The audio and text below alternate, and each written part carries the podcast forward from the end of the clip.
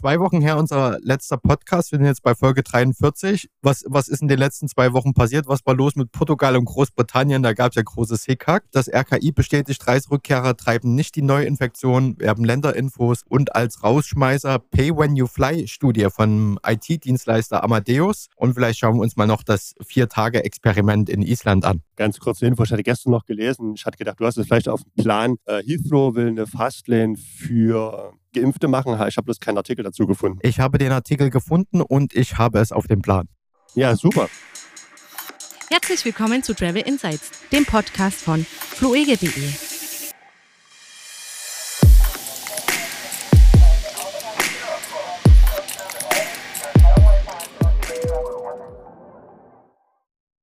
Dann beginnen wir einfach. Herzlich willkommen zur 43. Ausgabe. Wir haben eine kleine Pause gemacht. Jetzt sind wir wieder da. Freuen uns, dass ihr mit zuhört. Und ich sage Bonjour, Frank. Ja, bonjour, Kevin. Entschuldige nochmal für den Ausfall der letzten Folge. Ich hoffe, es war nicht zu schmerzhaft. Ja, ich sag mal, du bist angezählt. Okay. Ja, wie, wie wollen wir denn starten? Ich würde sagen, äh, wir schauen uns das mal mit Portugal an. Weil das war ja kunterbunt. Vor knapp zwei Wochen wurde Portugal und Großbritannien zum Virusvariantengebiet vom RKI klassifiziert und dann vom Auswärtigen Amt entsprechende ja, Beschränkungen auferlegt. Was heißt das? Wenn du aus Portugal kommst, während das noch als Virusvariantengebiet zählt, dann musst du 14 Tage in Quarantäne, unabhängig davon, ob du geimpft, genesen oder getestet bist. Du kommst einfach nicht umhin und du kannst diese Zeit auch nicht verkürzen. Und jetzt habe ich gelesen, dass ich dächte laut deutschem Reiseverband DRV wohl 1000 Deutsche eben genau zu dieser Zeit in Portugal waren, als es zum Virusvariantengebiet erklärt wurde, beziehungsweise gab es ja einen kleinen Vorlauf, montags erklärt. Ab Mittwoch würden dann die Regeln gelten. Ich dächte, das war der 1. Juli einen kurzen Kalender schauen, genau. Ähm, okay, das wäre sogar ein Donnerstag gewesen. Und viele Leute haben dann versucht, schnellstmöglich wieder nach Hause zu kommen, um dieser Quarantäne, dieser Zwangsquarantäne zu entschwinden. Und jetzt weiß ich nicht, wie lange die da unterwegs waren, aber mittlerweile wurde diese Warnung wieder zurückgesetzt. Und zwar hat sich bei unser Gesundheitsminister Spahn so geäußert, dass wenn Delta die vorherrschende Variante, was auch der Auslöser für diese, für diese äh, Virus-Variantengebietserklärung war,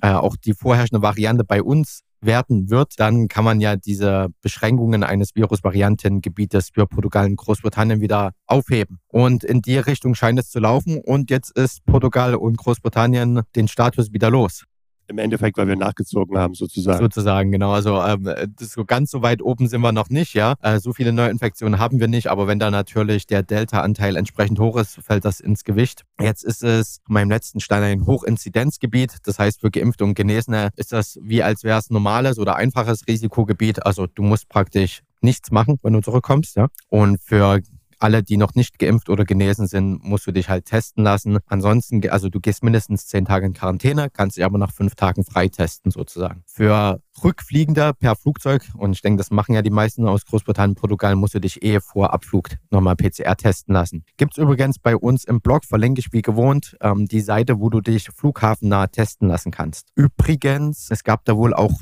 Druck auf Seiten der EU. Ähm, Virusvariantengebiet heißt auch, dass kein ähm, Transportunternehmen von Portugal oder Großbritannien in dem Fall nach Deutschland zurücktransportieren darf, außer eben äh, deutsche Einwohner, Staatsangehörigkeit, Wohnsitz in Deutschland, ähm, was ja dann auch für Urlauber zum Beispiel ein Thema wäre. Ich weiß nicht, wie viele Portugiesen jetzt in Deutschland Urlaub machen im Sommer, aber wird wahrscheinlich vorkommen. Äh, das war großes Hickhack, ja. Äh, hatte schon leicht schlechtes Gewissen, weil wir ja Lissabon ähm, zum eine einer Folge groß angepriesen hatten und dann auf Madeira umgeschwenkt sind. Aber jetzt ist es praktisch wieder möglich. Und ich hoffe, die Leute, die vor Ort waren, konnten locker durch die Hose atmen und entspannt trotzdem noch Urlaub machen. Und ich denke auch jetzt, ob Variantengebiet hin oder her, äh, wenn man geimpft ist, äh, sollte zumindest da noch die Möglichkeit ja dann geben, dass man auch sich zumindest mit einem Test die äh, Quarantäne auch verkürzen kann. Aber zumal es ja anscheinend auch wirklich egal, welche Vorsichtsmaßnahmen man trifft, es ja auch nicht aufzuhalten ist, ob jetzt ein Gebiet Virusvariantengebiet ist oder nicht, weil auch bei uns selbst für niedrigen Zahlen ja sich trotzdem die Delta-Variante ja durchgesetzt hat. Ja, da würde ich gleich zur nächsten Studie kommen, die ich schon angeteasert hatte. Äh, vorab aber nochmal zu dem Thema 14 Tage Quarantäne, die du bei einem Virusvariantengebiet nicht aufheben kannst. Du hast mittlerweile auch schon viele Urlauber dabei, die so gut vom Homeoffice her aufgestellt sind, ähm, dass sie sagen, okay, selbst wenn ich 14 Tage in Quarantäne muss, so arbeite ich schon seit fast einem Jahr, so ungefähr, ja, dann mache ich das halt so weiter. Ist natürlich dann ein Vorteil, wenn man das so machen kann. Das ist natürlich in der Tat jetzt schon ein Vorteil, genau. Weil früher hat man dann doch eher den Druck gehabt, ich muss jetzt im Büro sein. Und ich glaube, das ist ein Stück weit jetzt einfach auch nicht mehr da. Ja, und im Zweifelsfall bedeutet das dann halt sonst auch zwei Wochen Verdienstausfall. Ne? Wenn du jetzt Friseurin bist oder Fleischfachverkäufer, dann kannst du nicht so einfach mal 14 Tage Homeoffice machen. Fällt mir gerade Helge Schneider ein. Nee, äh, Wurstwarenfachverkäuferin war das? Wurst, Wurstfachverkäuferin. Ja, klar, klar, klar. Sie hätte es schwer. Die, diese Arbeit auch als Schlachter willst du dir nicht mit nach Hause nehmen. Ja, kommt drauf an, wo du wohnst halt. Ne?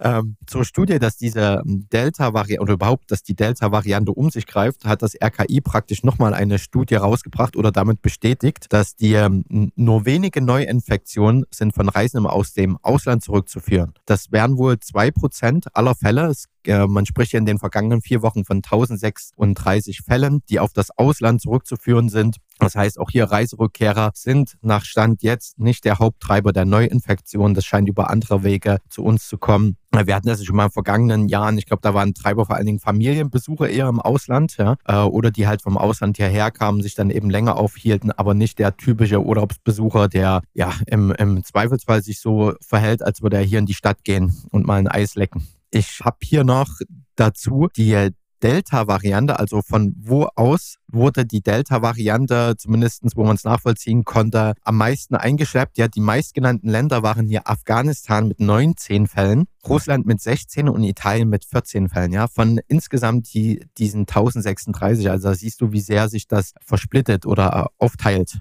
Äh, da passt, da passt das Sprichwort Kleinvieh macht auch Mist, oder? Es ist wohl unumgänglich, dass sowas passiert. Ne? Und wir können halt nur probieren und versuchen, so schnell wie möglich nachzuimpfen, bevor dann die Grippesaison wieder losgeht und wir das gleiche Spiel wie 2020 haben. Ganz genau. Und das sieht ja aktuell noch ganz gut aus, wobei jetzt ja so oft sich schon die Meldungen mehren, dass jetzt die Impfkampagne langsam ins Stocken gerät. Also der Punkt, der ja schon lange vorausgesagt wurde, dass irgendwann mehr Impfstoff da ist, als dann die Nachfrage besteht. Ich hatte heute früh im Radio gehört, dass jetzt, ich weiß jetzt gar nicht, wer den Vorschlag gemacht hat, aber dass man eben das auf kreativere Lösungen setzen soll, Leute zu impfen. Also nicht jetzt mehr warten, dass jemand kommt und sich anmeldet, sondern dass man sich eben auch mal mit einem Impfteam in die Fußgängerzone setzt oder bei Veranstaltungen präsent ist und dann eben da ja eine Impfung anbietet. Also da bietet sich ja zum Beispiel auch Johnson Johnson ja sehr gut ein. Man sagt, okay, hier einmal kurz einen Peaks und dann bist du durch. Dann weil ich weiß nicht, wie das dann, wenn man Leute spontan impft, also gerade in der Fußgängerzone, wie sich das dann mit einem mit dem, mit dem Zweitermin verhält, ob dann das dann so eingehalten wird. Aber ich glaube, da wäre so eine Ein Einmalimpfung gar nicht so schlecht. Ich habe das jetzt bei uns aus dem Süden von Sachsen gehört. Ich glaube, das war irgendwo im Erzgebirge. Gab es eine offene Veranstaltung auf einem Sportplatz. Kon konnte jeder hinkommen, der sich impfen lassen möchte, gehst einfach dorthin, äh, musste sich nicht anmelden, gar nichts. Und der zweite Termin war dann auf Ende Juli, also schon diese drei oder vier Wochen, äh, die man da einhalten sollte, gesetzt. Und dass du dir dann dort deine Zweitimpfung holst. Und das halt einfach ohne Anmeldung, ne? Fand ich auch gut. Ja, genau sowas. Also, dass man halt einfach das viel flexibler gestaltet. Vielleicht sind auch viele abgeschreckt davon, sich im Internet irgendwo in diesen Systemen anzumelden. Und da waren ja auch jetzt immer wieder diese Warteschlangen gewesen. Ich glaube, das hat vielleicht auch viele abgeschreckt, wo man sagt, okay, ich warte jetzt, dann vergisst man es halt. Aber ja, so jetzt kreativ, proaktiv auf die Leute zugehen, wird bestimmt nochmal großen Schwung mit sich bringen. Und es ist eben das Einfachste, vor allen Dingen, wenn du verreisen möchtest. Du hast diesen Impfpass im Telefon oder als Papierform mit. Du musst keinen PCR-Test nochmal irgendwo vereinbaren, sondern wirst praktisch damit durchgewunken. Ich hatte, hatte heute Morgen, bevor wir die Aufnahme gestartet haben, noch bei der Fernverkehrswirtschaft geschaut, also bei der FVW, Fachmagazin für Travel Touristik. Und da dachte ich mir, das passt ganz gut zu diesen Virusvariantengebieten und dass das RKI bestätigt, dass die meisten Neuinfektionen eben nicht von Urlaubsreisenden kommen. Und da hieß äh, der Artikel oder heißt äh, aktuelle YouGov-Umfrage, Deutsche sind uneins über Reiselockerung.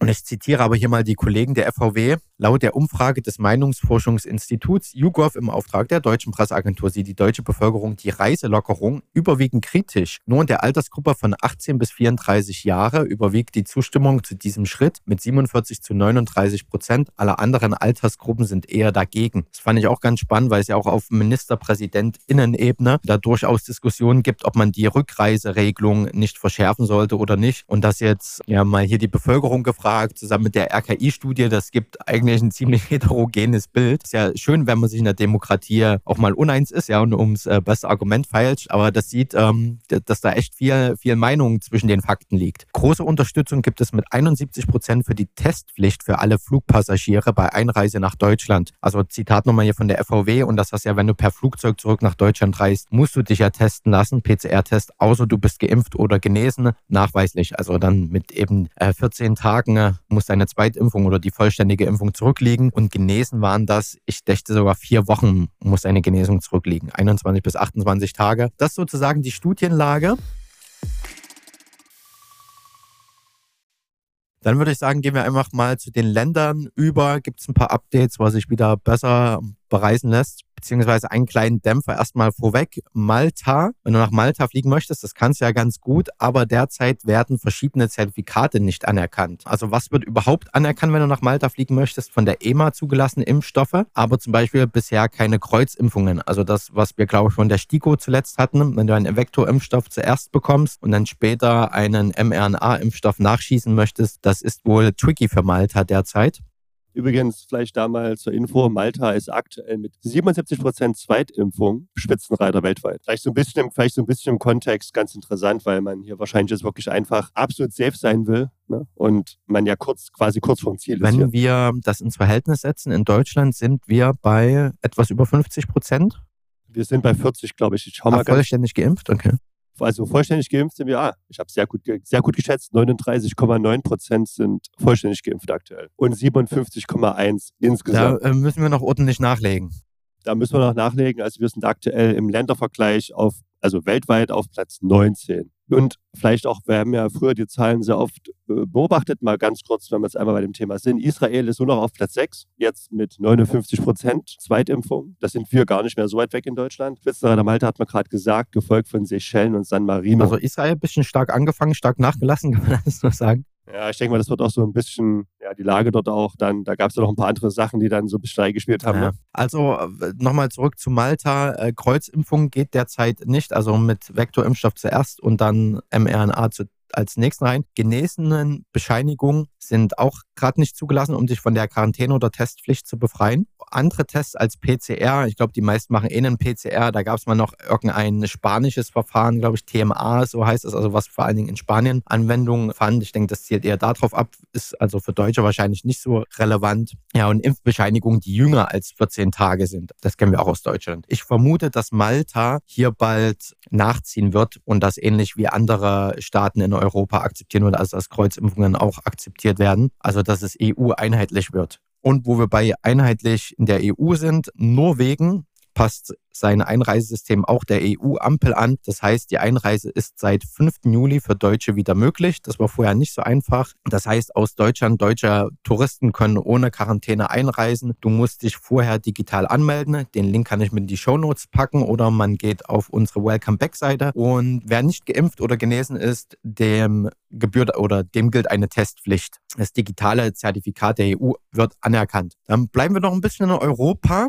Ungarn lockert. Seit 23. Juni kannst du ja wieder ohne Testen Quarantäne einreisen, wenn du aus dem Schengen-Raum kommst. Da zählt Deutschland glücklicherweise dazu. Jetzt können auch Gäste wieder uneingeschränkt in den Hotels übernachten. Restaurants können innen und außen bedienen. Kurorte, Thermalbäder, Theater, Kinos und Musikkonzerte können wieder stattfinden, die kann man nutzen. Großveranstaltungen ohne feste Sitzplätze, also praktisch Festivals oder ähm, ja, größere, wie wurde es hier genannt, Nachtmusikveranstaltungen, sind weiterhin nur für Inhaber von Impf- oder genesenen Nachweisen besuchbar. Das wäre jetzt zum Beispiel vorher, sich ein schönes Konzert in Buda oder Pest anzuschauen. Äh, das als, als Hinweis. Und du hattest eingangs, glaube ich, schon kurz erwähnt, ja, England. Das ist ja ein bisschen gerade, also ich rede jetzt genau von England, nicht Großbritannien, sondern England an sich. Nehmen wir also Schottland, Wales, Nordirland raus. Es gibt ja allgemein in Großbritannien diese äh, Diskussion gerade, ob man wirklich diese Lockerungen, die nochmal um einen Monat verschoben wurden, jetzt im Juli auslaufen lässt. Jedenfalls kannst du voraussichtlich ab 19. Juli ohne Quarantäne wieder einreisen, wenn du denn geimpft bist. Und das Thema, was wir anfangs hatten, wenn du diesen äh, Impfpass hast, da wird gerade am Flughafen Heathrow getestet, eine schnellere Passkontrolle. Also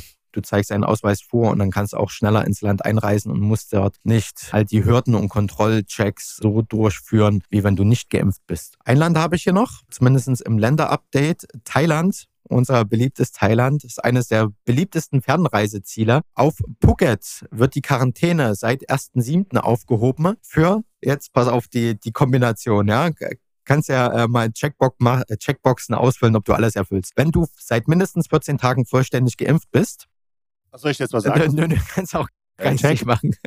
Du musst einen Aufenthalt von mindestens 21 Tagen in einem Niedrig- oder Mittelinzidenzland haben. Zählt Deutschland dazu? Kann er für dich checken? Was ist Niedriginzidenzgebiet? Ich war jetzt in Frankreich. Deswegen. Ja, Frankreich zählt auch. Ich glaube, so ziemlich jeder Schengen-Raum.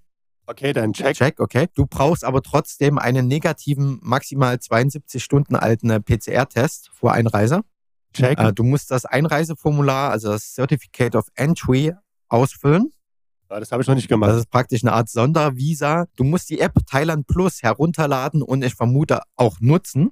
Habe ich auch noch nicht gemacht. Okay. Du brauchst den Krankenversicherungsnachweis, der auch eine Covid-19-Infektion oder äh, Behandlung abdeckt. Oh Gott, jetzt wird es kritisch. Das weiß ich nicht. Also da nochmal Krankenversicherung checken und du musst einen Nachweis erbringen, dass du auch in einer zertifizierten Unterkunft übernachtest.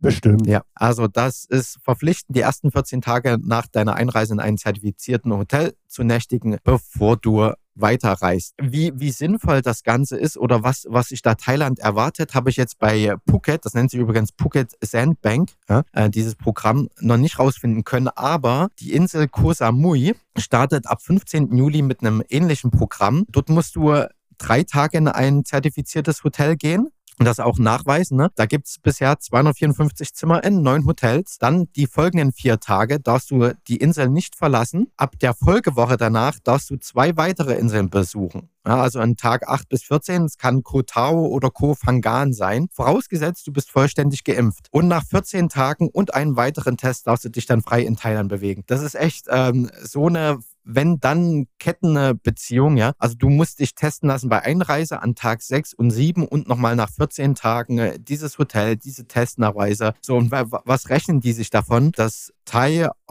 wie weiß, Touristik, na, die Tat. Thai Authority Tourism, also die Einreisebehörde von, von Thailand, rechnet in den ersten 30 Tagen mit 1000 Besuchern und ich vermute, hier handelt es sich wirklich solche, die richtig vorhaben, dort länger zu bleiben. Äh, ich äh, kenne da nur einen Nick Görs, ja, äh, der, der Wakeboarder, der da gern äh, Weihnachten über verbringt. Ich glaube jetzt nicht im Hochsommer. Äh, da muss er echt schon vorhaben, dort länger zu bleiben. Ich hoffe, dass das ab Oktober, September so ein bisschen mehr gelockert wird, äh, wenn es denn auch die Infektionsrate zulässt weltweit. Äh, du hast nicht vor, nach Thailand zu machen, nehme ich da? Das ist jetzt nicht ausgeschlossen. Also ich habe mich das quasi noch nicht weiter geplant, was ich noch mache. Ich werde auf jeden Fall mal wegfahren demnächst irgendwann, aber das mache ich dann eher spontan. Aber Thailand ist nicht ausgeschlossen tatsächlich. Bin mal gespannt, wie es dann da aussieht. Aber es ist eh ein Ziel, was für Herbst, Winter bis Frühjahr ansteht. Also Sommer ist eh nicht üblich, dort Urlaub zu machen. Ich habe ja eh jetzt mehr Lokalurlaub gemacht quasi. Ähm, von daher. Absolut im Trend, ne? Ich habe hier, und ich glaube, da, da wirst du mich gleich eines Besseren belehren oder zumindest updaten, auch wieder aus der FVW, Mallorca plant mit Saison bis in den Herbst hinein. Und da ist ja die erste Zeile, trotz wieder zunehmender Corona-Infektionen hoffen die Politik und die Tourismusbranche auf Mallorca auf eine gute Sommersaison. Du hast mir zwischendrin schon mal einen Artikel geschickt zu einer äh, Schulklasse, die das nicht so witzig fand, dass sie da in Quarantäne mussten. Wie, wie schaut es denn da aus? Ja, ähm, wir haben das ja jetzt immer gemonitort und ich denke, wir sollten es auch weiterhin tun. Nur leider das Bild, was ich hier in dem Graphen sehe, nennt man, ich glaube, ich weiß gar nicht, ob das jetzt ein Fachterminus ist, aber man sagt ja Hockeystick zu sowas, äh, wenn man quasi ja eine sehr lange Seitwärtsbewegung hat, gefolgt von einer massiven Aufwärtstrend. Leider, wir hatten ja uns immer irgendwie Inzidenzen gehabt um 18, 19, ne, das war immer so das, was wir gewohnt waren. Und hier sind jetzt bei 173. Und das ist auch tatsächlich sehr schnell angestiegen. Wir hatten am 22. Juni noch eine Inzidenz von 22 und am 27. Juni waren wir schon bei 40, am 1.7. bei 91, am 7.7. bei 173. Hoppala. Ja, das ist jetzt sehr stark hochgeschossen, also wirklich hochgeschossen in ganz kurzer Zeit, nachdem das dann wirklich seit, ja, das war seit Februar stabil. Und man hatte jetzt halt auch die ganze Zeit, äh, ja, das auch gut im Griff. Und das war ja auch bis jetzt ein sehr guter Case, dass man sagt, hey, man kann hier einfach Touristen ins Land lassen und das, was passiert.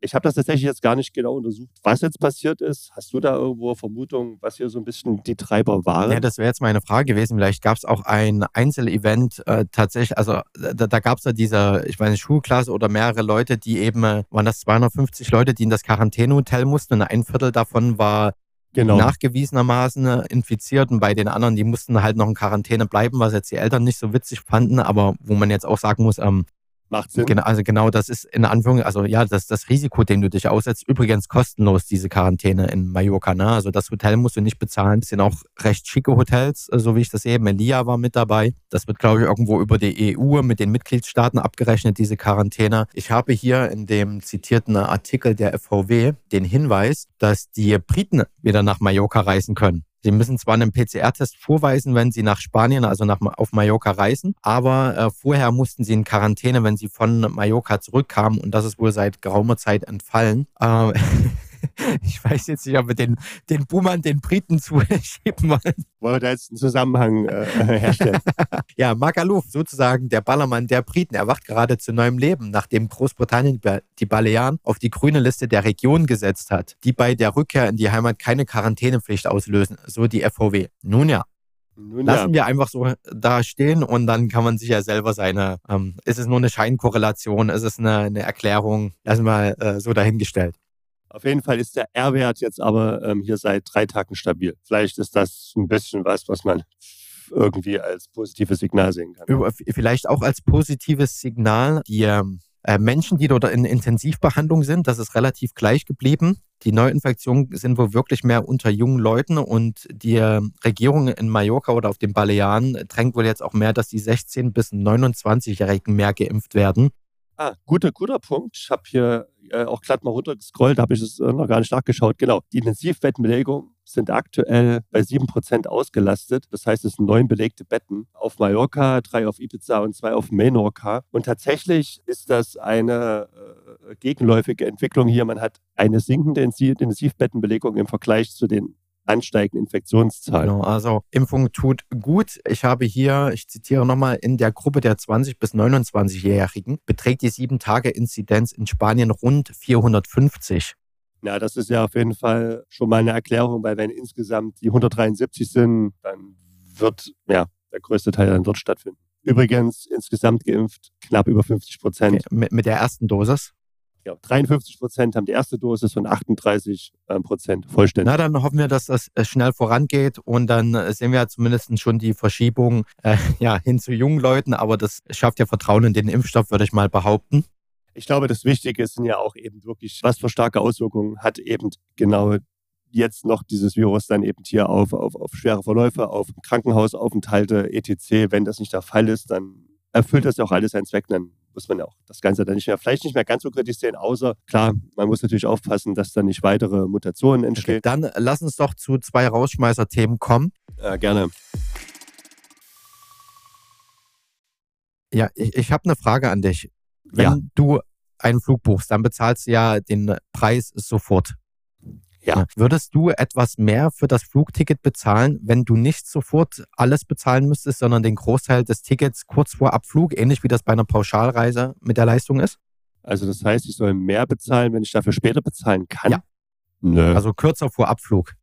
Nee, also ich bin, ich bin, ich bin ja da eher dann so der Schnäppchenjäger. Wenn ich mehr bezahlen muss, zahle ich, also wenn ich weniger bezahlen kann, ich zahle eher dann. Klar kann man jetzt noch ausrechnen, ob ich in den fünf Tagen irgendwo noch was investieren könnte und diese Investition ich nicht tätigen könnte, weil ich das Flugticket äh, schon bezahlt habe. Und also, also es kann ja sein, dass du dir ein Schnäppchen äh, vom, also kann ja trotzdem noch ein Schnäppchen sein, auch wenn du etwas mehr bezahlst, ja, weil die Flugpreise gerade günstig sind, dass du sagst, ich habe das Geld jetzt nicht, ich zahle nur an und ich spare mir von meinen kommenden Monatslöhnen schon mal das Ticket ab. Da wäre das Fall. Aber jetzt deine Einstellung ist nicht typisch deutsch, würde ich behaupten. Und zwar, warum frage ich dich das, warum komme ich darauf? Amadeus, das ist ein IT-Dienstleister in der Flugbranche. Über das System kannst du Tickets buchen. Dieses Unternehmen hat eine Studie durchgeführt oder Leute befragen lassen äh, zum Pay-When-You-Fly-Modell. Also Pay-When-You-Fly heißt, du bezahlst wirklich erst kurz bevor du abfliegst und nicht schon bei der Buchung. Heraus kam, zwei Drittel wären bereit, mehr zu bezahlen, wenn man eben später bezahlen könnte. Also im, im Pauschalreisesystem kennt man es ja durchaus. Du buchst eine Reise, machst deine Anzahlung jetzt und dann wird meistens vier Wochen vor Abreise der Komplettbetrag fällig. Im reinen Flugmarkt, beim Flugticket wird das sofort fällig. Ist immer mal wieder in der Diskussion dieses Thema, ja.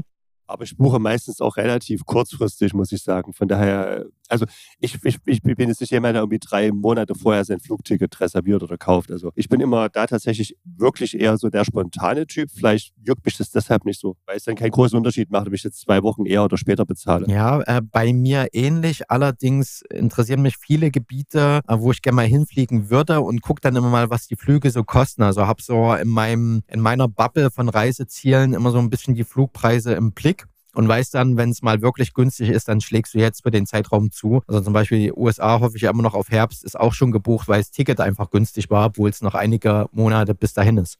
Ja, okay. Aber ich, ich bin tatsächlich, ich bin jemand, der nicht gerne plant. Punkt. Okay. Jedenfalls, diese Amadeus-Studie im Mai 2021 wurden jeweils 1000 Leute aus Frankreich, Deutschland, Malaysia, Großbritannien und den USA befragt. Da kam eben raus, das Pay When You Fly ist am meisten präferiert. Was die Leute an derzeitigen Modell, also hast du sofort bezahlt, bei Buchung am meisten stört, nämlich zu 81 Prozent, ist das erhöhte Risiko vor Stornierungen. Also das stellt derzeit eine Hürde dar, weil du weißt nicht, nicht, ob du in das Land hineinkommst oder nicht, ob was kurzfristig sich ändert. In Deutschland konkret hat das 75 Prozent der Leute gestört, also drei Viertel. Weiterhin sind Punkte oder häufigste Störfaktoren die Unsicherheit bei der Rückerstattung. Wenn du eben schon alles bezahlst, dann rennst du erstmal im, so gefühlt deinem Geld hinterher. 46 Prozent der Befragten gestört. Und der problematische Rückerstattungsprozess, 38 Prozent der Befragten bei Flugstornierungen. Und das ist ja auch das, was wir als Vermittler von, von Flügen, als Vergleichsplattform festgestellt haben, dass äh, wir versuchen, unseren Kunden so gut es geht zu helfen, greifen da immer nach. Aber im Endeffekt sitzt du an den Airlines ne, und die können sich da mehr oder weniger kooperativ verhalten. Ne? Brauchst einen guten Draht dahin, praktisch, bis du dein Geld zurückbekommst. Und vor allen Dingen von dieser Masse an Stornierungen, die da im März bis April, Mai, Juni stattgefunden hat im Jahr 2020. Das hat schon echt gedauert, bis du da an dein Geld gekommen bist. So, und jetzt, warum ich meine, du bist nicht unbedingt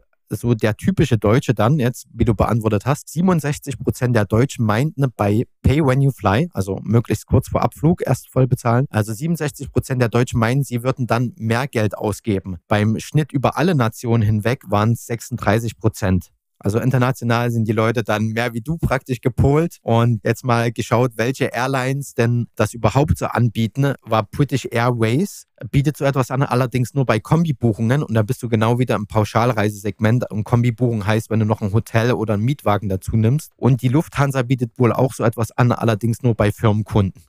Okay. Ich bin gespannt, wie sich das entwickelt, weil ich weiß auch, dass Verbrauchervertreter, Verbände, sage ich mal so, sich gerne mal wieder dieses Themas annehmen, dass man eben bei Flugtickets sofort bezahlen muss. Äh, das halten wir im Blick und wenn es da was Neues gibt oder einen neuen Service, updaten wir da gerne. Du gehst fünf Tage die Woche meistens arbeiten, oder? Muss ich, muss ich das jetzt Nein, sagen? musst du nicht. Würdest du denn eine Vier-Tage-Woche bevorzugen?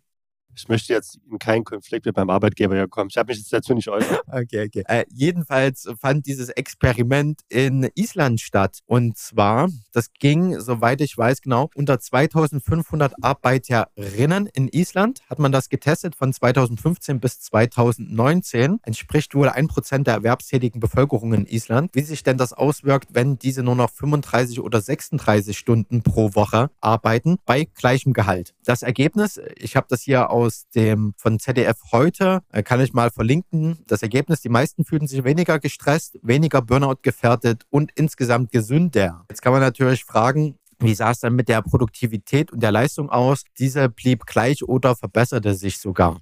Das ist natürlich sehr interessant. Ich weiß, dass Google so etwas wohl immer mal forciert, äh, dass man eine kürzere Arbeitswoche macht. Also seit wann sind wir denn überhaupt bei einer regulären Fünf-Tage-Woche? Das war da auch in Deutschland erst seit den 60er oder 70er Jahren. Vorher war ja der Samstag ein ganz normaler Arbeitstag. Es war bestimmt auch irgendwann mal jeder Tag normaler Arbeitstag. Ja, je nachdem, wie und wo du beschäftigt bist. Ich glaube, Selbstständige singen da ein ganz anderes Liedchen davon. Ich rede jetzt vom, genau. vom klassischen Arbeitnehmer, äh, der meist 40 Stunden die Woche angestellt ist. Und ja, wir werden halt immer produktiver und da gibt es doch auch einen psychischen Namen oder also einen Effekt dafür, dass äh, eine Arbeit, wenn du dafür acht Stunden Zeit hast, dann braucht diese Arbeit auch acht Stunden. Wenn du aber nur sechs Stunden Zeit hast, dann kriegst du das auch in sechs Stunden hin. Den Effekt, der fällt mir gerade nicht ein, aber dafür gibt es einen Namen. Und ich glaube, das bezieht sich darauf. Und ich vermute, dass alles, was nicht irgendwie in Stückzahl oder in Akkordarbeit gemessen werden kann, auf den trifft das zu. Alles, was praktisch kreative Kopfleistung ist, kannst du vermutlich auch mit gleichem Gehalt bei weniger Zeit schaffen. Leute sind dann halt motivierter, arbeiten konzentrierter, fokussierter. Äh, vielleicht probieren wir das einfach mal aus. Das heißt, das heißt, wir sollten auch wenig, uns weniger Zeit für den Podcast geben. richtig, richtig. Wir sind jetzt auch schon viel zu lang geworden, würde ich sagen. Äh, ich kürze es ganz schnell ab. Vielen Dank fürs Zuhören. Bis nächste Woche. Ich freue mich auf euch. Bis nächste Woche. Ciao, ciao.